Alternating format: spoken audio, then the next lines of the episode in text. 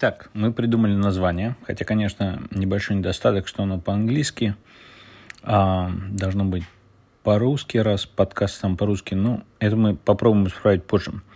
Итак, шаг номер два. Надо записать хотя бы один эпизод.